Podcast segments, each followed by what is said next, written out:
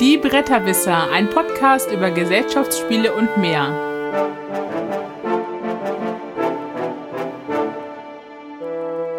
www.bretterwisser.de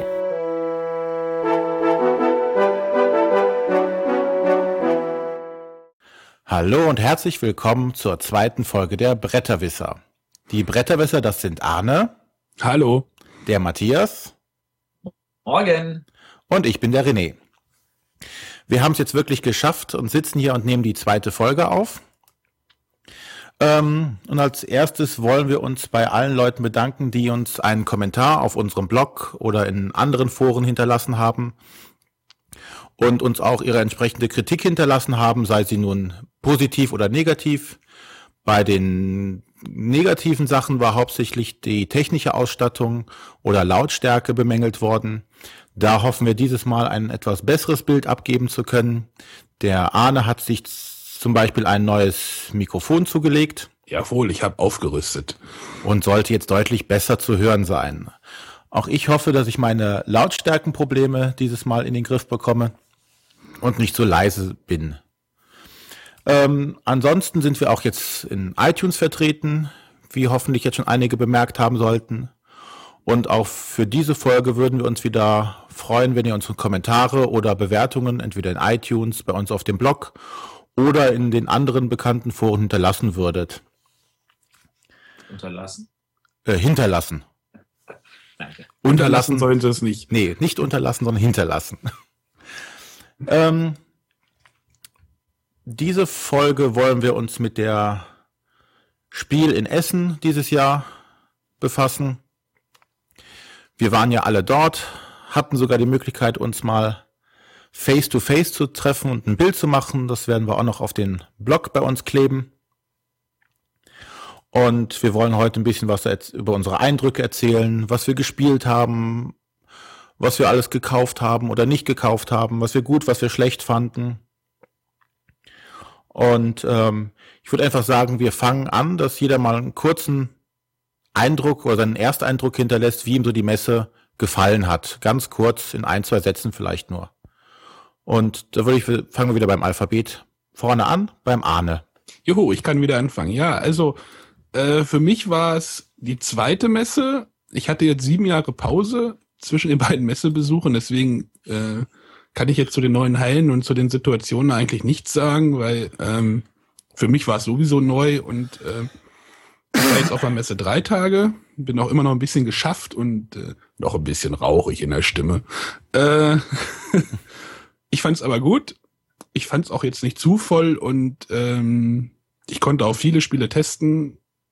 Es gab eigentlich genug Platz, wenn man sich so ein bisschen bemüht hat. Also gezielt an so irgendeinen Spielstand gehen und sagen, hey, das möchte ich jetzt spielen, dann klappte das auch meistens mit dem Spiel. Also ich weiß nicht, wie die anderen es sehen, aber ich, ich fand es gut und ich mochte auch die neuen Hallen. Gerade die Halle 3 fand ich irgendwie ganz toll und äh, habe mich da auch die meiste Zeit irgendwie aufgehalten. Ja, die ja. Halle 3 war wirklich beeindruckend angenehm. Im Gegensatz zu den letzten Jahren, die alten Hallen. Das fand ich auch. Äh, dann würde ich einfach mal direkt weitermachen. Mein Eindruck war von der Messe, es war wirklich sehr angenehm in den neuen Hallen, sehr frisch. Die Größe war angenehm. Es war für mich gefühlt etwas weniger voll. Ich weiß jetzt ja, nicht. Sa Samstag war es schon voll gegen zwei Uhr nachmittags, aber das ist dann ja auch dieser Zeitbereich, wo dann alle da sind. Also die ersten, die dann gehen, gehen dann ja schon wieder um drei und die letzten, die kommen, die kommen dann erst um eins. Also zwei ist so diese, diese, dieser Schnittpunkt, sage ich jetzt mal. Also ja. da war es schon, da war schon voll. Da habe ich mich ein bisschen zurückgezogen. Da war dann auch diese Podiumsdiskussion, die ich dann besucht hatte. Da war dann ein bisschen Auszeit für mich sozusagen. Ja, ich war ja nur donnerstags und freitags da, weil ich wusste, dass es samstags voll wird.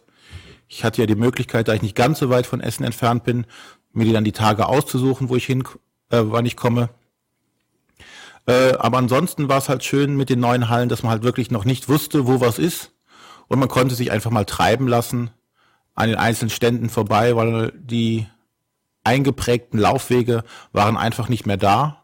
Und so konnte man auch viel Neues entdecken. ähm, ich betrachte das mal als Stichpunkt mit äh, Laufwege. Die Laufwege waren kürzer. Das ist das, was mir am meisten in Erinnerung geblieben ist. Ich weiß, dass ich letztes Jahr von einem Meeting zum anderen immer zwischen Halle 4 und Halle 12 herumgetingelt bin. Und äh, da kriegt man dann irgendwann platte Füße, weil man sich nicht nur durch Menschenmassen bewegen muss, auch wenn man teilweise durch draußen lang gehen kann, durch den Hof, ähm, sondern einfach, weil du irgendwann auch einfach verrückt wirst. Und diese Konstellation mit diesen Hallen 1, 2, 3, dadurch, dass die so eng beieinander waren, ähm, waren die Wege so viel kürzer, dass das auch angenehm war und schnell zu, äh, von einem Ende zum anderen erreichbar war. Ähm, und ja, dadurch, dass die Messehalle 12 Prozent größer waren, aber nur irgendwie 5,5 Prozent mehr Besucher da waren, hatte man auch das Gefühl, dass es halt überall Luftecken gab, wo man gefühlt sehr gut durchkam. Aber es waren mehr Besucher da, ja? Es waren mehr Besucher da. Die Messe hatte verlautbart, dass es 8000 mehr waren als letztes Jahr. Naja, das ist ja mein, meine Steigerung, ne? Ordentlicher.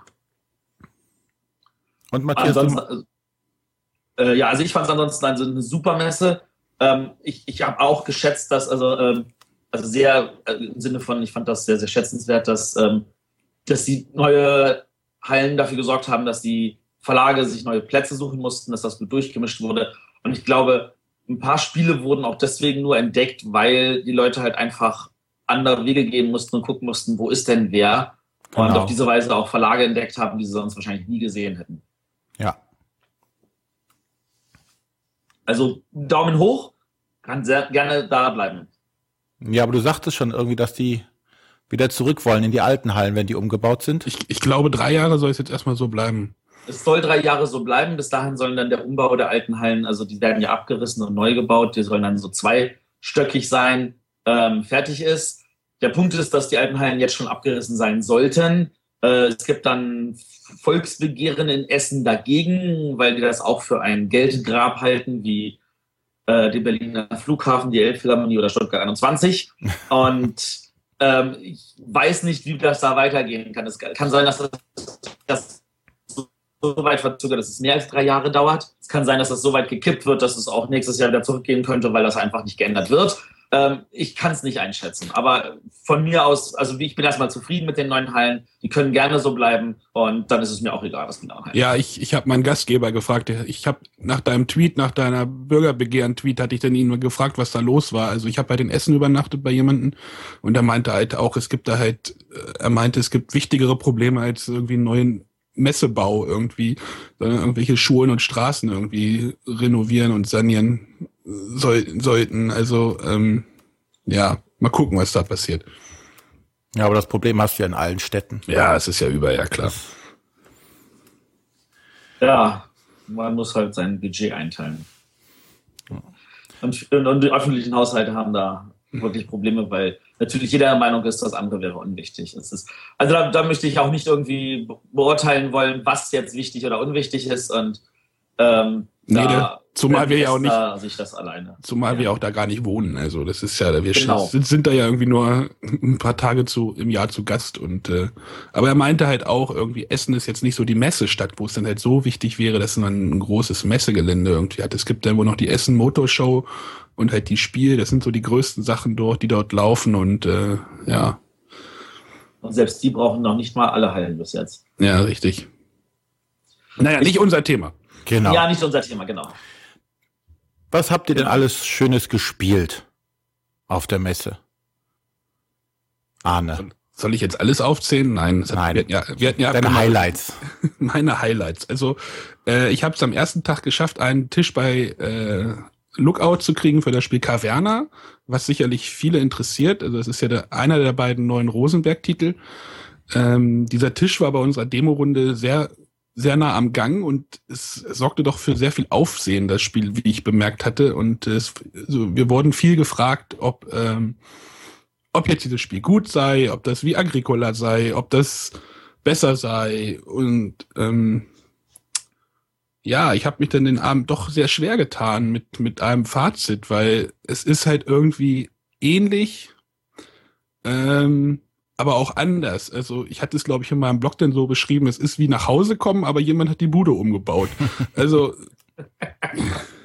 so, so hatte ich das dann halt bezeichnet. Also es gibt halt neue Mechanismen, es gibt halt ganz viele bekannte alte Mechanismen. Ähm, oder ich hatte mit Matthias auch auf der Messe kurz drüber geredet, oder es ist so ein bisschen wie dieses Einführungsspiel von, Agrico, äh, von Agricola, also ohne die Ausbildungskarten, aber dafür ein bisschen komplexer wie das Einführungsspiel. Also es liegt irgendwie so von der Komplexität vielleicht ein bisschen unter Agricola, aber ein komplexes Einführungsspiel würde ich es halt einfach bezeichnen. In Agricola-Terms quasi. Also was also würdest also, du denn jemandem empfehlen, der weder Agricola noch Caverna besitzt? Was sollte er sich eher zulegen von den beiden? Was er sich eher zu. Kommt auf den Spieler an, würde ich sagen. Also es, es ist schwer. Ich, ich glaube, ich würde trotzdem noch zu Agricola tendieren, weil das einfach mehr Spiel ist und mehr Spieltiefe haben kann. Ähm, Caverna hat ja hat schon ein paar, wirklich ein paar interessante Mechanismen. Also dieser Höhlenbau also in Agricola baut man ja irgendwie seine zwei Hütten, dann baut man sie vielleicht noch aus und dann war es das. Und ähm, da hat dieser Höhlenbau schon einen viel größeren Stellenwert jetzt. Und man kann halt seine Zwerge zum Questen schicken. Also man kann die halt ausschicken und die mit Waffen versorgen und dann bringen die halt auch noch einem Sachen. Aber welches jetzt besser ist, ähm, keine Ahnung. Also wir haben es jetzt auch, also bis zur 13. von 14. von 15 Runden haben wir es gespielt. Und dann musste ich leider gehen und mein Tisch hat dann noch weitergespielt, aber ich wollte dann noch was einkaufen auf der Messe und äh, deswegen bin ich dann gegangen. Also wir haben es fast komplett durchgespielt. Aber welches jetzt besser ist, boah, Alter. Ähm, Gab es äh, Probleme wie bei Agricola, dass manche Leute irgendwelche Downtime bemängelt hätten? Ja, ja, ja, ja, stimmt. Guter, guter Stichpunkt. Also das Spiel ist ja irgendwie, wird ja angepriesen mit, oh, wir können es mit zu siebt spielen und wir hatten halt eine Spielerin dabei, die wirklich sehr lange überlegt hat. Und wenn ich mir jetzt vorstelle, ich spiele das mit einer siebener Runde und ähm, habe da zwei Leute, die halt wirklich sehr lange für ihre Züge brauchen, dann, dann, dann können, hätte ich wirklich einkaufen gehen können zwischenzeitlich und dann hätte ich das Spiel auch noch mit zu Ende spielen können. Und ein anderes Problem, was ich bei Agricola immer habe, ist dieses ganze zwischen den Runden, dieses Rohstoffe auffüllen. Das, das nervt mich irgendwie auch immer. Und das ist bei Caverna auch so viel extremer, finde ich. Also dieses, dieses Ressourcenmanagement zwischen den Runden. Also viel, viel Handling. Ja, viel Handling. Also, ja, also es wirkt halt doch so wie so ein bisschen entwickelt, weiterentwickeltes Agricola, aber vielleicht hätte so ein Rondell oder irgendwie sowas dem Spiel auch gut getan. Ich, ich weiß es nicht. Also. Okay. Es wirkt für mich ein bisschen wie so ein, wie so ein Hollywood-Blockbuster, der einfach jetzt seinen zweiten Teil kriegt. Also. Okay ich weiß nicht, ob das jetzt klar ist, aber, aber ja. Muss man halt wieder selber einen Blick drauf werfen. Ja, es, ist, es hat Spaß gemacht. Man, ich bin auch dann in den Flow reingekommen. Also irgendwann bei Agricola kommst du ja in diesen Flow rein und dann, das will ich machen, das will ich machen. Ich habe zu wenig Männchen, so ein Mist. Ähm, ach ja, und ich muss noch sagen, dass dieses Nahrungsproblem ein bisschen präsenter ist in dem Spiel, weil irgendwie fast nach jeder Runde man seine Leute ver äh, vernähren, ernähren muss. Und äh, das drückt doch noch ein bisschen mehr, finde ich. Also hatte ich so das Gefühl. Das Thema okay. Ernähren bringt mich dann direkt mal, glaube ich, zu meinem Spiel, was ich jetzt mal nennen würde. Und zwar Robinson Crusoe, weil ich auf der Messe angespielt habe. Das ist ja letztes Jahr eigentlich schon rausgekommen auf äh, Englisch und Polnisch. Und ähm, dieses Jahr halt bei Pegasus und wir hatten Glück. Der Tisch wurde gerade frei als wir ankamen und hatten dann äh, mit dem Erklärbär zusammen eine Viererrunde. Und wie gesagt, das Thema Ernährung spielt halt auch eine große Rolle, weil wir halt, das Spiel geht halt darum, man ist auf einer Insel gestrandet und versucht zu überleben und verschiedene Szenarien. In dem Szenario, im Anfangsszenario, was wir gespielt haben, mussten wir halt einen Stapel Holz errichten, damit wir gerettet werden können, wenn ein Schiff vorbeifährt. Und dieses Suchen nach Nahrung und gucken, dass man am Ende der Runde immer genug Nahrung für alle Beteiligten hat, äh, ist da ein sehr präsentes Element und macht es auch sehr schwer. Aber mir hat es sehr viel Spaß gemacht. Ähm, ich mag kooperative Spiele und diesmal ist auch ein richtig kooperatives, nicht semi-kooperativ, dass am Ende der mit den meisten Lebenspunkten oder so der Gewinner ist, sondern sobald einer stirbt, ist das Spiel für alle vorbei. Mm, es ist sehr schwierig. Also ich hab's, ich, ich hab's auch gespielt, muss ich sagen. Also darf ich sagen. Ja. Ähm, ich fand's, ja, ich, äh, du hast gerade, wolltest gerade sagen, es ist schwierig, ja. Ich fand's sehr schwierig und ich fand's irgendwie auch anstrengend. Also ich fand das Spiel irgendwie, weiß ich nicht, anstrengend. Also ich weiß nicht, ob es an der Gruppe lag oder an uns oder an mir und ähm, aber wir haben die Karre ziemlich äh, die, die die Karre wirklich gegen die Wand gefahren also äh, wir hatten halt vier Runden irgendwie gespielt und am Ende dieser vier Runden dieser Demo-Runden quasi war schon einer tot also äh. also es ist uns auf der Messe ähnlich ergangen und wir haben es dann am äh, Samstag hier nochmal zu Hause gespielt zu dritt und da lief es dann deutlich besser wir haben es dann wenn auch nur knapp geschafft das erste Szenario wobei ähm, viele Punkte, die man machen kann oder machen sollte, halt einfach zum Beispiel auf der Messe untergegangen sind. Ja. Weil, weiß nicht, ob der Erklärbär nicht alles gewusst hatte, hundertprozentig. dachte, ich, also ich hatte das Gefühl, er hat es auch jetzt mal zwei, dreimal gespielt. Und ähm, da sind auch viele Punkte, die es einem dann etwas einfacher machen oder die man übersehen hat. Also da muss ich jetzt einfach mal sagen, also es ist ja ein kooperatives Spiel ich erwarte von einem kooperativen Spiel, dass es eine gewisse Herausforderung bietet und dass ich das beim ersten Mal auf jeden Fall nicht schaffe.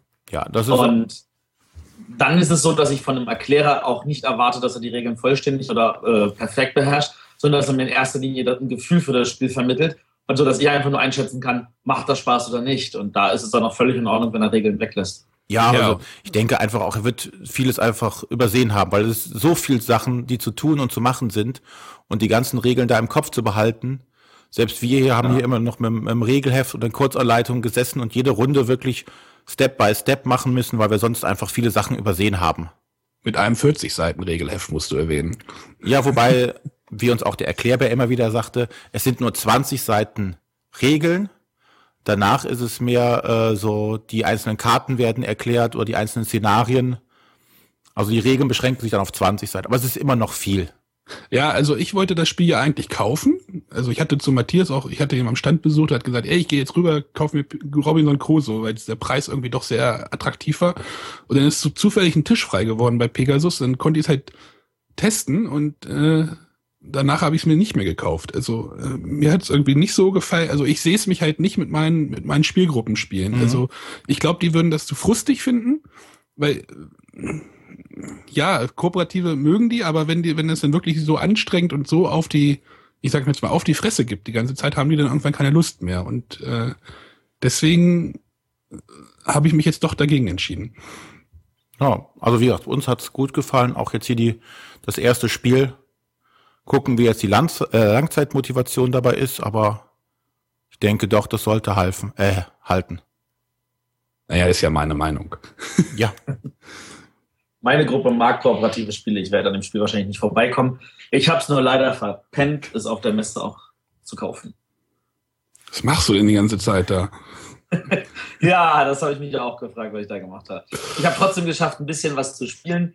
Zum Gute Teil halt Überleitung. Halt, genau, zum Teil halt abends im, äh, im Hotel, beziehungsweise bei dem einen oder anderen Dinner ähm, zum Teil halt auch äh, dann morgens, bevor bis am Stand richtig losging, dass ich da noch schnell irgendwo einen Blick erhaschen konnte und was probieren konnte.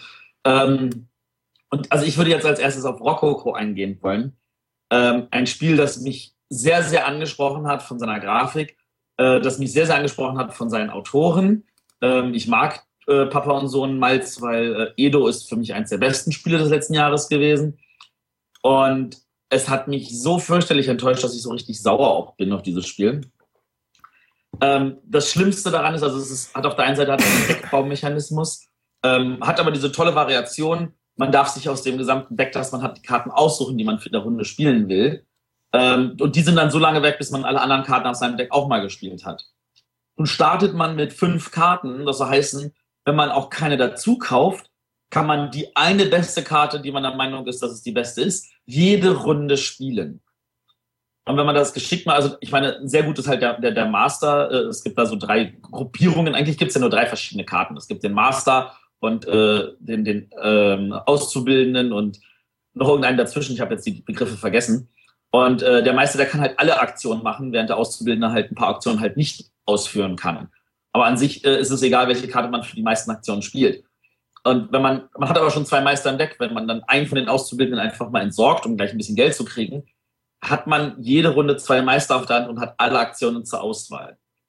Wenn man neue Karten kauft, dann hat es den, den Effekt, dass diese zusätzlich neben der eigentlichen Aktion mit der Macht eine Zusatzaktion gibt. Das klingt spannend, aber an sich gibt es dem Spiel nichts Zusätzliches. Also ich habe im gesamten Verlauf von diesen sieben Runden, die das Spiel dauert, eine einzige Karte gekauft in der letzten Runde, weil sie mir Siegpunkte gegeben hat und habe ansonsten die Kaufaktion komplett ignoriert und bin nur deswegen Zweiter geworden, weil ich beim Einsetzen äh, einer neuen Figur in den falschen Raum gesetzt habe und deswegen acht Bonuspunkte versaut habe. Sonst hätte ich das Spiel auch noch gewonnen. Sehr gut. Und das, das gibt mir das Gefühl, dass dieser Hauptmechanismus, dieser Deckbaumechanismus unwichtig ist. Und das, das finde ich erschreckend. Also wenn, wenn, wenn man einen Gesamtmechanismus einfach ausklammern kann, nämlich der, den das Spiel ausmacht und das Spiel trotzdem gewinnen kann. Ähm, ich meine, das ist jetzt nichts, das, das kann man natürlich auch als Positives werten, aber für mich bedeutet es, dass das, das, das ganze Element einfach nicht gut genug ist. Ähm, ein anderes Element ist halt dann wirklich, man, man, man schneidet halt diese Roben und man verkauft sie entweder für Geld oder man platziert sie für Siegpunkte. Und jeder hat in der ersten Runde eine Robe produziert, um dafür Geld zu kriegen und hatte für den Rest des Spiels keine Geldprobleme mehr. Das Geld floss einfach nur. Jeder hat einfach nur noch gebaut. Und auch da wirkte das so, na, hätte man, hätte man diese Option weggelassen, hätte jedem irgendwie zehn Geld mehr gegeben. Also da, da fehlte es an irgendetwas. Und ich war so enttäuscht, dass ich mit Absicht gesagt habe, ich will dieses Spiel auch nicht haben. Das also, also, schon vielleicht ist der heißt. Eindruck verkehrt und wenn ich es nochmal spiele mit einer anderen Gruppe, ist es dann besser. Aber ich musste mich durch drei Stunden quälen für dieses Spiel, was nur sieben Runden hat. Und das wirkte einfach verkehrt. Und ich hatte jetzt noch zusätzlich mehr Downtime, weil es ist so, dass wenn man eine von den neuen Karten kauft, sodass ein Deck dicker wird, ähm, dann nimmt man, dann packt man die nicht auf seinen Ablagestapel wie bei anderen Deckbuchspielen, sondern man nimmt sie auf die Hand. Man hat in der Runde eine Aktion mehr. Und ich jetzt jemand, der dann keine Karten gekauft hat, hat also noch mehr warten müssen, weil die anderen mehr Aktionen hatten. Und dass es irgendwie ihnen mehr gebracht hätte. Schade.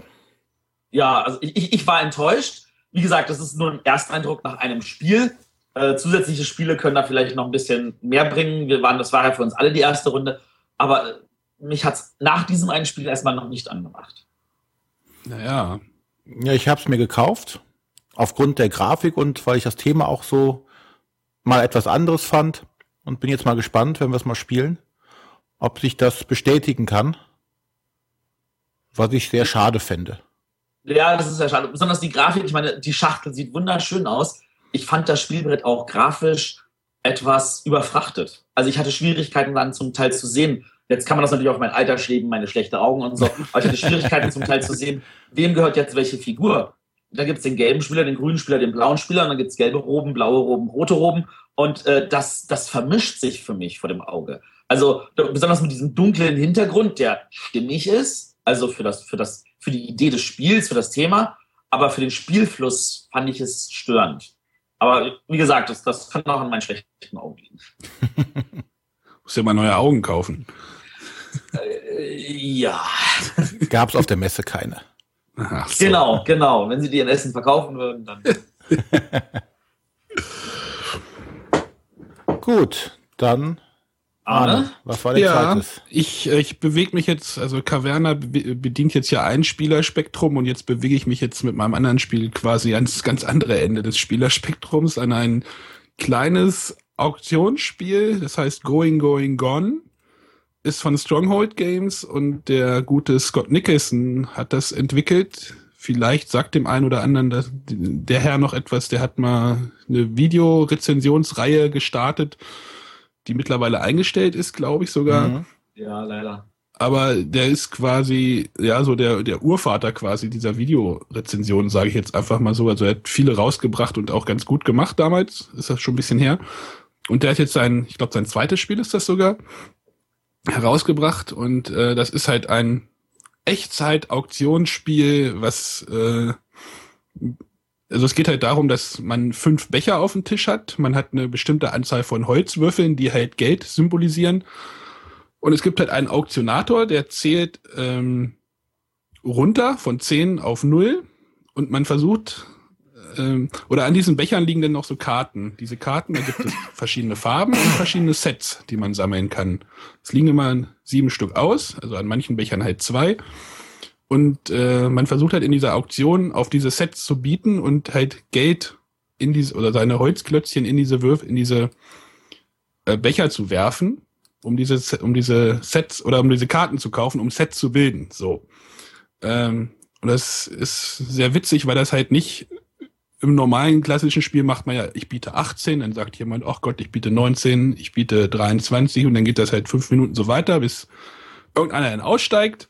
Und hier ist es halt so, ist, wie gesagt, es zählt einer runter, 10, 9, 8, 7, 6, 5, 4, 3, 2, 1, 0 und dann nimmt er ein großes Brett, was in dem Spiel beiliegt, was ja auch die Regel ist und haut die auf diese Becher drauf und schließt die damit ab. Und dann wird halt geguckt, wer in den Bechern die meist, das meiste Geld hat. Ähm, die Geschwindigkeit des Runterzählens ist auch nicht vorgeschrieben, also man kann 10, 9, 8, man kann aber auch 10, 9, 8, 7, 6, 5, 4, 3, 2, 1 runterzählen. Und dann muss man halt in dieser Zeit schnell geboten haben. Und dann endet das im ziemlichen Chaos manchmal und äh, man will auch manchmal irgendwelche Sachen haben und man sieht, dass jemand etwas da reingeworfen hat, man aber nicht in der Schnelle der Zeit erkennen kann, wie viel Klötzchen es jetzt war und ob man das jetzt, wie viel man da reinwerfen muss. Also ich hatte in meiner letzten Runde hatte ich mein ganzes Spiel versaut, weil jemand was reingeworfen hat in einen Becher, den ich unbedingt haben will. Und ich habe alle meine Würfel, die ich noch hatte, da reingenommen und habe einfach viel zu viel Geld dafür bezahlt, weil ich gar nicht mehr nachgedacht habe. Also es hat super viel Spaß gemacht. Ich fand es total witzig und ich sehe mich das halt auch viel mit meinen Leuten spielen, so gerade Richtung Silvester oder Warm-up quasi. Ähm, ja, das musste ich einfach irgendwie haben. Es ist zwar ein englisches Spiel, aber es hat keinen englischen Kartentext, also deswegen geht das bei mir auch durch. das klingt witzig. Das klingt sehr witzig. Also guck, du, äh, der, der Scott Nicholson hat auch ein Video dazu produziert, das musst du dir mal angucken. Es ist, äh, der Aufmacher ist schon so geil. Also äh, ich habe so am Boden gelegen. Es war zwar recht, ich fand es zwar recht teuer für das Spielmaterial, aber ich habe mir gedacht, ach, verdammt, das, ich weiß auch, das gibt's glaube ich gar nicht in Deutschland. Also das, das muss dann einfach mal sein. Wie gesagt, ist auch eines der Spiele, die ich gekauft habe. ja. Gut. Ja. Dann komme ich mal zu meinem zweiten, was ich vorstellen möchte. Äh, und zwar Quantum. Ähm, Quantum ist von dem Verlag Funforge. Ich weiß gar nicht, was die sonst noch so gemacht haben an Spielen.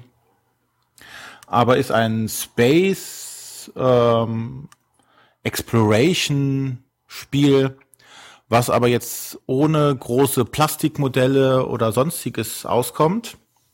Und zwar besteht der, der, der Spielplan aus äh, quadratischen Sektoren, würde ich es jetzt mal nennen, auf denen jeweils ein Planet aufgezeichnet ist. Und die Schiffe, die man hat, sind Würfel. Am Anfang würfelt man halt seine Schiffe aus mit drei Würfeln zum Beispiel. Und die Zahl, die gewürfelt wird, bestimmt die Art des Schiffes. Zum Beispiel das, das eins ist das, die, die große Raumstation, die unheimlich langsam ist, also die sich pro Runde auch nur ein Feld bewegen darf und aber dafür entsprechend kampfstark ist. Und äh, der Würfel Nummer 5 ist halt so ein äh, relativ kampfschwaches Schiff, aber dafür sehr schnell, weil es sich halt fünf Felder bewegen kann. Also die Anzahl, die gewürfelte Anzahl bestimmt auch die Bewegungsreichweite. Und Ziel ist es jetzt auf den äh, Planeten sogenannte Quantum Cubes da halt auch der Titel des Spiels, zu platzieren. Und ähm, das Lustige dabei ist, man kann halt diese Cubes platzieren, indem man mit seinen Würfelschiffen dorthin fliegt und genau die Zahl mit den Würfeln hat, die dieser Planet erfordert. Zum Beispiel ist bei den meisten Planeten eine 7 angefordert. Äh, also wenn ich mit einem Schiff, mit einem Fünfer-Schiff dahin fliege und einem Zweierschiff, kann ich in einer Runde dort einen Cube platzieren. Ähm, Zusätzlich kann ich natürlich auch irgendwelche Karten äh, kaufen, die mir welche Spezialfähigkeiten geben, aber hauptsächlich dreht sich alles um dieses, diese Würfelschiffe. Und den Mechanismus fand ich ganz nett. Hatte mir äh, erstmal eine Mir hat es jetzt gerade A gemacht, als du das erklärt hattest. Das Spiel hatte ich in Cannes im Februar getestet beim Verlag. Ja. Zusammen mit dem Guido. Der hatte, glaube ich, auch ein hübsches Bild davon irgendwo gepostet. Ähm, das fand ich damals auch schon beeindruckend, weil, besonders, weil es ist so ein, so ein Space-Spiel, das halt nicht fünf Stunden dauert, sondern genau. es ist halt in 30, 40 Minuten gespielt. Das hatte uns auch etwas gewundert, weil wir dachten, naja, so ein Space-Ding, das geht jetzt hin und her und da muss man aufbauen und Karten entwickeln. Nee, das ging recht flott. Und es ist doch sehr taktisch. Ja, das, das hat mir auch sehr gefallen. Gerade durch den, dadurch, dass man auch gezielt auswählen kann, was man an seinem Schiff verbessert und so. Ja, also ich fand das sehr schön. denke, das werden auch die wenigsten so irgendwie auf der Liste gehabt haben. Auf ähm, Boardgame Geek gab es auch eigentlich, gibt es kaum Bilder dazu zu dem Zeitpunkt und nur ein, glaube ein Kickstarter-Teaser. Also es war sehr wenig Information dazu, äh, darüber zu bekommen, aber hat mir Spaß gemacht. Okay. Ähm, ja, was mir Spaß gemacht hat, was ich, ähm, also Spaß gemacht hat zuzusehen, weil das habe ich leider nicht geschafft zu spielen, ähm, was aber für mich so komplett anders aussah, deswegen hat es mich einfach angesprochen und ich musste es mir dann noch zulegen, war ähm, Concept von Repos. Ähm, das ist so eine Art, ja, ich setze jetzt mal Semi-Party-Spiel. Äh, jemand hat einen Begriff und äh, dann setzt er kleine Steinchen bei verschiedenen hübschen Piktogrammen. Und diese Piktogramme erklären dann zusammen den Begriff. Also wenn ich da auf ein Flugzeug gehe und auf Gelb und auf Schwarz und dann noch irgendwas, dann kann das eine Biene darstellen. Sehr gut. Genau, das ist, äh, und, und diesen Zusammenhang, den müssen die Spieler erkennen und müssen dann halt gucken, dass sie den Begriff erraten.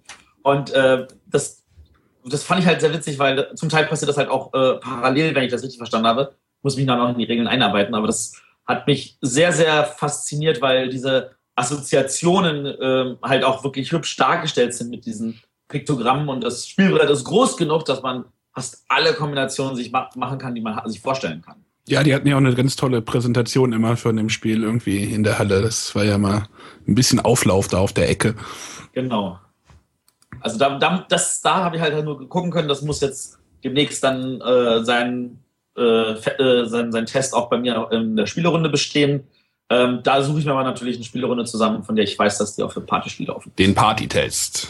Den Partytest. Matthias Partytest, präsentiert von Concept.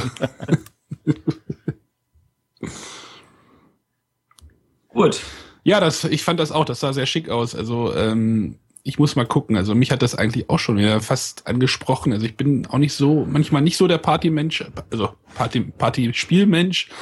Äh, aber das ist auch schon wieder so ein neuer, so ein neuer Spiel, so ein neuer Spielmechanismus, sage ich mal, oder ein anderer Twist in diesen Partyspielen. Ja. Wir, sind, wir, sind, ja immer auf der Suche nach neuen Mechanismen, ne? oder wie war das? Ja, die meisten Partyspiele sind halt nur sowas wie ich erzähle eine Geschichte oder ich male irgendwas und das ist alles schon ziemlich, ich sag mal, abgewandelte, trampelnde Pfade und da wir neue Hallen haben und neue Pfade entdecken. Kann man aber neue Spiele entdecken. Hier werden aber Gut. Parallelen gezogen, wo gar keine sind. Machen wir noch eine Runde durch. René hat, glaube ich, noch was. Äh, ja, ich, ich hätte auch, ich könnte auch noch ein Spiel sagen. Also eins hätte ich noch. Wo wir Richtung ja. Partyspiel, Partyspiel jetzt gerade unterwegs sind. Ich habe mir das Polterfass noch gekauft. Äh, von Zoch. Würfelspiele bin ich ja sowieso immer ein bisschen nicht ganz abgeneigt und Polterfass fand ich irgendwie ganz lustig. Man würfelt mit so Holzfässern, äh, würfelt eine Runde, dann hat man eine Zahl, also die Fässer, die stehen bleiben, geben dann die Zahlen an und dann müssen die anderen Spieler müssen dann drauf bieten, wie viel Fässer sie denn später von einem kaufen möchten und dann kann man entscheiden, ob man jetzt noch weiter würfelt oder ob man stehen bleibt und ähm, ist jetzt ein bisschen schwer zu erklären. Äh, es steckt auch mehr Spiel drin irgendwie als als es jetzt den Anschein macht. Also irgendwann hatten der Mitspieler am Tisch und ich so, so ein Aha-Erlebnis, so von wegen, ach ja, da ist ja doch noch eine, eine Ebene mehr drin in dem Spiel, als nur einfach würfeln, irgendwelche Karten auslegen und dann ein bisschen zu zocken, weil ähm, man hat ja auch immer das, äh, die Gefahr, dass wenn man würfelt und kein Fass stehen bleibt, ist alles verloren und die Mitspieler kriegen dann alle Punkte und man selber gar nicht und also und diese Fässer sehen einfach total niedlich aus, also ähm, das musste noch sein. Ist, wie lange ist die Spieldauer? Äh, ich guck gerade, Sekunde. 20 bis 30 Minuten. Also ein Absacker. Ja, ein Absacker, mhm. auf jeden Fall. Also, also nix, nix großartig, also nix, nix Abendfüllendes, aber als Absacker und äh, wie gesagt, die Fässer sehen toll aus. Man würfelt halt auf Bierdeckel drauf und alles so ein bisschen thematisch. okay, René? René ja. möchte noch was sagen, habe ich gehört. Ja, ich habe äh, The Walking Dead mir angeschaut von Cosmos und muss sagen, es war eine der größeren Ent oder die größte Enttäuschung dieses Jahr auf der Messe. Ähm, zum einen war ich erstaunt, dass überhaupt vom Thema her Kosmos sich das angenommen hat. Hätte ich jetzt erstmal so nicht erwartet. Und ähm, durch Zufall wurde gerade ein Tisch frei, als wir vorbeigegangen sind. Und nach zwei Runden wurde dieser Tisch wieder frei, weil wir dann gegangen sind. Ähm, ja, wir hatten das Gefühl, dass wir Monopoly mit Zombies spielen. Ich fand es also ganz, ganz schrecklich, weil es im eigentlich, also es ging nur Roll and Move und äh, wenn man auf einem Feld angekommen ist, zieht man eine Karte, da steht dann eine Schwierigkeit drauf, gegen die man wieder würfeln muss, um die Zombies zu besiegen und das war dann der Zug. Und äh, so rennt man übers Brett, um zu verschiedenen Punkten zu kommen, um was einzusammeln und wieder zurückzubringen. Ja, wir haben das noch mit zwei anderen gespielt, die dabei waren. Und der eine war wohl sehr, sehr großer Fan der Serie. Also ich mag die Serie auch, aber der war wohl noch größerer Fan. Und es tat uns schon leid, weil er wollte es gerne noch zumindest eine Runde weiter probieren, aber alle anderen am Tisch waren dann doch der Meinung, dass man das dann die Zeit sinnvoller nutzen könnte. Wurden euch denn alle Regeln erklärt? Äh, ich hoffe. Also, also ich meine, ähm, das, das, also ich gebe, dir, gebe zu, also Roll and Move, das ist tatsächlich auch nicht viel mehr. Äh, Zielgruppe sind ja auch eher die, weniger Spieler. Ähm, der spannende Aspekt kommt halt in dem Moment, wo jemand beim Kampf gegen einen Zombie verliert. Genau, und dann selber zum Zombie wird. Genau, und dann, dann wird das nämlich von einem kooperativen Spiel zu einem Zwei-Gruppenspiel, wo dann der Spieler versucht weiter mit der Zombie-Horde die anderen Spieler alle auszunocken. Ja, aber es, also zu dem Punkt sind wir nicht gekommen, weil uns vorher die euch dann auch nicht mehr noch mehr fasziniert oder so, was auch in Ordnung ist. Weil die Motivation dann einfach ausgegangen ist und ich hatte auch nicht das Gefühl, dass das jetzt noch den großen Twist bringt. Einer wollte, also der eine, der jetzt noch weiterspielen wollte, hat gesagt, okay, er wird jetzt eh gleich äh, von den Zombies ausgenockt, aber nee, das war einfach nix. Aber ich, äh, also als ich einmal Pause gemacht habe, irgendwie an Ausgang Süd, irgendwie, da hatten sich eine Gruppe Jugendliche gesagt, oh ja, Walking Dead, das muss ich mir unbedingt angucken. Also die Lizenz scheint ja schon zu ziehen. Ja, also, definitiv. Deswegen habe ich mir das ja auch angeguckt. Wie gesagt, ich mag die Serie, habe sie mir auch angeguckt. Äh, und momentan gehen ja Zombies immer. Ja, weiß ich nicht, ob das langsam, naja. War ein Trend auf der Messe. Ja, der Trend war auf jeden Fall. Ich habe auch die eine Nacht von Zombies geträumt, ohne Scheiß. Also äh, es war vielleicht doch zu viele Zombies, aber ja. Nein, letztes, war's, letztes Jahr war es ja so, so, die Zombies sind die neuen Vampire. Und, Und nächstes aber, Jahr sind es die Monster. Ja, aber wie gesagt, ich fand, das war halt nix. Und dafür, dass ja aufgrund der Grafiken das Spiel auch erst ab 16 empfohlen ist, ja, das interessiert dann aber auch die Zielgruppe wieder so. Die, die sehen dann wieder so, oh, guck mal, das Spiel ist ab 16, das muss ganz toll sein. Ne? Das ist dann wahrscheinlich auch wieder noch so eine Marketinggeschichte. Ja, aber dann finde ich es schade, ne? weil dann, dann kaufen sich Leute das nur wegen, wegen der äh, Lizenz und oder weil er als 16, ab 16 draufsteht und ein paar coole Bilder dabei sind. Naja, Lizenz ist halt immer, ne, wenn ich, wenn ich bei Pegasus gesehen habe, wie viele Leute Big Bang Theory gekauft haben, ähm, scheint sich so eine Lizenz ja schon, ja, gerade wenn es so eine, gerade wenn es so eine heiße Lizenz ist, sage ich mal, scheint sich dann ja das ja zu lohnen. Aus Verlagssicht mag das ja auch durchaus sein. Ich, aber ich bin ja jetzt nicht Verlagssicht. Ich bin eher auf der Spielersicht. Auf der Seite der Leute, wo dann sagen, hm, schade, dafür dann Geld auszugeben. Hast aber du ja nicht. Habe ich nicht. Gott hast du Dank. zum Glück nicht, weil du hast das vorher getestet. Genau. Gut, dass du auf der Messe warst. Genau, sollten alle hingehen. genau, alle zur Messe kommen, immer. Aber nicht, wenn ich da bin und es ist zu voll. Nur sonntags. Ne? Ja. Ja, ähm, also wenn ich jetzt noch was draufpacken soll, dann wäre das jetzt kein Spiel, sondern wäre das eher in dem Bereich Sonstiges. Ähm, ich würde an dieser Stelle äh, Werbung machen für zwei kleinere Veranstaltungen, äh, wobei die eine würde ich jetzt nicht als kleiner bezeichnen. Das wäre der Warm-Up Day. Ähm, der das in Essen am Mittwoch im Unperfekthaus. Und wer einmal in dem Haus war, weiß, warum das das Unperfekthaus heißt. Ich habe es mir erklären lassen. Es ist ein, ein, also architektonisch mag das ja total spannend sein für Architekturstudenten.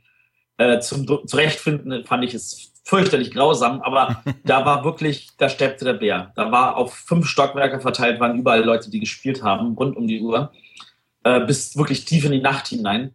Ähm, da, man hat halt 23 Euro Eintritt bezahlt und habe da ein Riesenbuffet gehabt, wo man sich wirklich stundenlang durchfressen konnte. Das wurde auch immer nachgelegt. Da kamen dann auch später noch andere Sachen dazu. Also wenn, dann gab es dann halt irgendwie Nudeln, da waren alle, dann haben sie Bratkartoffeln hingelegt und ähnliche Sachen. ähm. Da, und da war wirklich äh, die Möglichkeit, ganz, ganz viele Spiele auch schon vorab kennenzulernen. Da waren ein paar Verlagsvertreter, die haben schon ein paar Sachen präsentiert. Ich war auch dort als Verlagsvertreter und habe äh, Leuten äh, Spiel erklärt. Und ähm, das war wirklich eine tolle Stimmung dort. Ähm, man hat sich super unterhalten, man hatte äh, ausgelassen und es war auch nicht so voll wie jetzt auf der Messe, aber es war trotzdem natürlich voll genug, dass es manchmal schwierig war, noch einen Tisch zu kriegen. Ähm, und es hat echt, echt viel Spaß gemacht. Also wer sagt, ich bin dann eh schon Mittwoch da, sollte einfach zum Warm-Up gehen und da einfach mal ein bisschen spielen. Ja, also ich habe jetzt da auch vieles Gutes, viel Gutes drüber gehört und plane jetzt wirklich den Mittwoch vielleicht nächstes Jahr auch mit ein. Also ähm, ja, klang, klang sehr gut. Ja. Ähm, ja, und die andere Veranstaltung, die ich noch bewerben möchte, und die trifft jetzt aber nicht jeden, sondern eigentlich eher nur die wenigen, das ist das Blogger-Treffen, das der Sebastian Wenzel für Samstagabend wieder organisiert hat, ähm, wo wir dieses Jahr erschreckende 1, 2, 3, 4, 5, 6, 7, 8 Leute waren. Oh. Ja, ich wusste davon gar nicht. Also ich habe auch keine, ich habe deine Einladung irgendwie bei Skype dann gelesen, aber das war dann auch, da war ich dann schon auf dem Rückweg. Ähm, ja, vielleicht ist Samstag irgendwie nicht der perfekte, also Samstag vielleicht nicht der beste Tag dafür. Ja, ich, ich gebe zu, Samstag ist wahrscheinlich nicht der beste Tag weil die meisten am Samstag schon weg sind. Vielleicht oder wäre Freitag, vielleicht, vielleicht wäre Freitag irgendwie ein besserer Tag oder gleich ein Donnerstag oder sowas. Ja, und da kommen wir jetzt zu dem Problem, dass ja, ja. viele an den Tagen auch was anderes zu tun haben. Freitag ist das äh, Spiel des Jahres Dinner. Also da macht die Jury ein kleines Dinner, Get-Together, äh, wo knapp 200 Leute sind. ähm, und da sind dann auch ein Sebastian Wenzel und ein Guido Heinecke und so manch anderer Blocker. Ähm, die das ist voll. Der Freitag ist also geblockt. Und beim Donnerstag ist es so, da sind ganz, ganz viele andere Sachen, wie äh, Ludofakt hat eine Party, Yellow hat eine Party, äh, ich war beim Hutter-Dinner. Ähm, da waren ganz, ganz viele Leute, die natürlich ihr Dinner gleich am Anfang machen, damit das, weil, weil sie wissen, dass die meisten halt am Wochenende dann schon wieder weg sind. Ja, aber das ist schon schwierig. Blogger gehen da ja nicht so hin, oder? So äh, die Blogger, also wenn die Blogger nicht bei irgendwie einer dieser Partys sind, dann sollten sie überlegen, nächstes Jahr zu gucken, dass sie sich da irgendwo reinpacken, weil diese Partys sind meistens offen. Und die Blogger, die beim Spiel des Jahres Dinner nicht sind, weil sie keine Einladung bekommen haben, sollten dann zur French Party gehen in, äh, oh, jetzt habe ich den Namen vergessen. Auf der anderen Seite vom Braufesthaus. Keine Ahnung. Ja, in der Rüttenscheider sind da die lauter Kneipen und da ist auch ein, das ist auch dieses große Brauhaus und auf der anderen Seite, da findet immer die French Party statt. Ähm, da kann man auch viel erleben, viele Leute kennenlernen.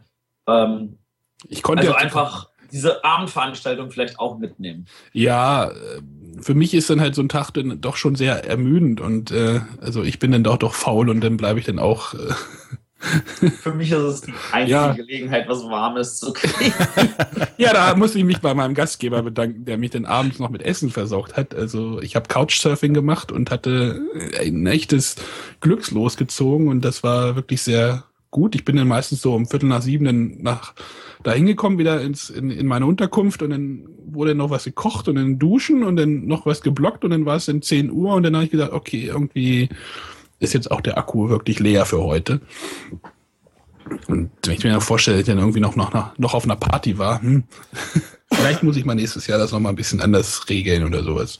Ja, wir sollten auf jeden Fall definitiv äh, nächstes Jahr dann voressen, das nochmal ansprechen, dass auch da dann genügend Leute darüber Bescheid wissen, weil das meiste weiß ich oder wusste ich jetzt auch gar nichts. Ja, vielleicht, also gerade das Blogger-Treffen, da müsste man mit dem Sebastian Wenzel wahrscheinlich noch mal kurz schließen. Also ich fand es halt cool, wenn, weil irgendwie kennt man sich alle ein bisschen und ich habe viele Blogger auf der Messe auch getroffen. Sie sind bei mir vorbeigekommen, haben Hallo gesagt, wir haben High Five gemacht. Ähm, aber ich fand es halt cool, wenn man halt auch gemeinsam dann ein bisschen auch in Ruhe etwas mehr Zeit hat und man im warmen Essen halt auch ein bisschen reden kann. Ja, ja das stimmt. Das bietet sich dann an halt an so einem Abend. Ja, ist ja echt schade, dass da so wenig Leute denn da waren. Ja. Aber ich könnte auch noch was zum Thema Sonstiges sagen. Also ich hatte ja vorhin gesagt, dass es diese Podiumsdiskussion gab. Die war am Samstag um eins zwischen ähm, Uwe Rosenberg und Stefan Feld. Die wurde auch von Sebastian Wenzel. Äh, was, was ein Streitgespräch, wenn du sagst zwischen? Ja, es sollte wohl ein bisschen Streitgespräch sein, weil ähm, es ging halt um Spielmechaniken. ähm, weil Rosenberg, also wie war es? Stefan Feld hat Uwe Rosenberg so ein bisschen als Wiederkäuer denn einmal bezeichnet. Oh. Ja, so ein bisschen, so ein bisschen flapsig, spaßig, aber so ganz Unrecht hat er ja nicht. Also viele Mechanismen sind ja doch immer sehr ähnlich bei ihm und äh, ja, es war sehr interessant, es war auch sehr voll. Also dieser, dieser Sa Saal war äh, gut gefüllt, sag ich mal. Also es hat eine gute Stunde gedauert und ich hatte echt meinen Spaß dabei. Also es war halt sehr launig auch und äh, ja, wenn das nächstes Jahr, wenn nächstes Jahr nochmal sowas wieder stattfindet, also unbedingt mal hingehen. Also ich sehe es, ich sehe es ein, wenn die Leute sagen, ich bin nur einen Tag auf der Messe, dann möchte ich nicht noch eine Podiumsdiskussion mir anhören, weil es ja doch Zeit, die dann halt drauf geht. Ähm, aber interessant war es auf jeden Fall. Ein guter Grund, das nächstes Jahr wieder anzubieten. Und auch gerne am Samstag, damit die Hallen sich ein bisschen lernen und die Leute bei der Diskussion sind. Wir machen hier eine Sebastian, wir machen hier eine Sebastian Wenzel Werbeshow gerade. Merkt ihr das? Ja, aber der, der, der Junge, der macht auch echt viel. Also. Wir sollten ihn auf jeden Fall darauf hinweisen, wenn wir ihm gleich Sei seinen ihm Podcast schicken.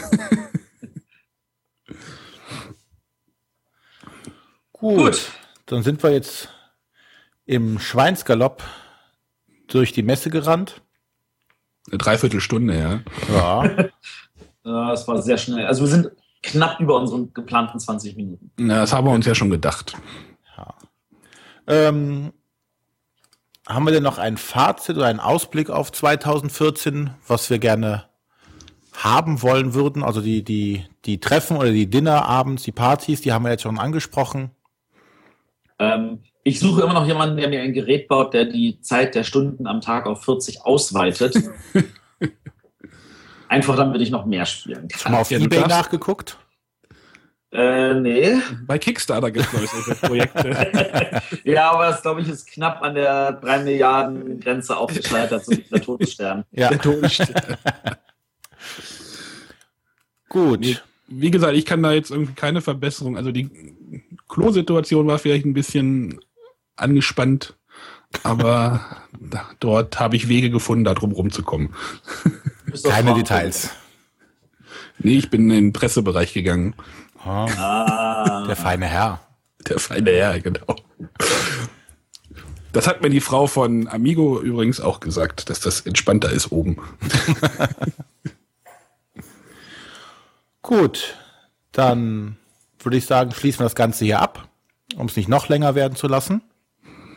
Wir können ja, wir können ja die, was wir gespielt haben, also wir haben ja, also die gespielten Spiele vielleicht in, irgendwie in die Shownotes oder sowas Genau, reinschreiben, dieses Mal wird es auch Shownotes geben. dass jemand noch mal, jeder noch mal reingucken kann, was wir gespielt haben und äh, Wenn ich ganz viel Lust und Laune habe, verlinke ich die ganzen Spiele dann direkt auch auf Boardgame Geek, ja, dass die Leute wissen, wovon wir gesprochen haben. genau. So, dann bedanken wir uns fürs Zuhören und ähm, hoffen, dass wir in zwei Wochen wieder eine Sendung aufnehmen können. Wir Das- machen es einfach. finde ich auch. Genau, wir machen das einfach in zwei Wochen und so wie es aussieht, haben wir auch schon ein kleines Thema uns ausgeguckt. Ob das dann so kommen wird, wird sich dann zeigen, aber wahrscheinlich möchten wir uns ein bisschen darüber äh, austauschen, was der Fachhandel gegen das Internet zu bieten hat. Außer den Einkaufspreisen. Gute Idee. Ja? Und dann würde ich sagen, bis zum nächsten Mal.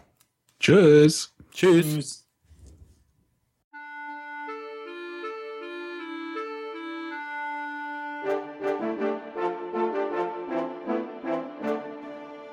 Das waren die Bretterwisser. Ihr findet diesen Podcast bei iTunes oder auf www.bretterwisser.de.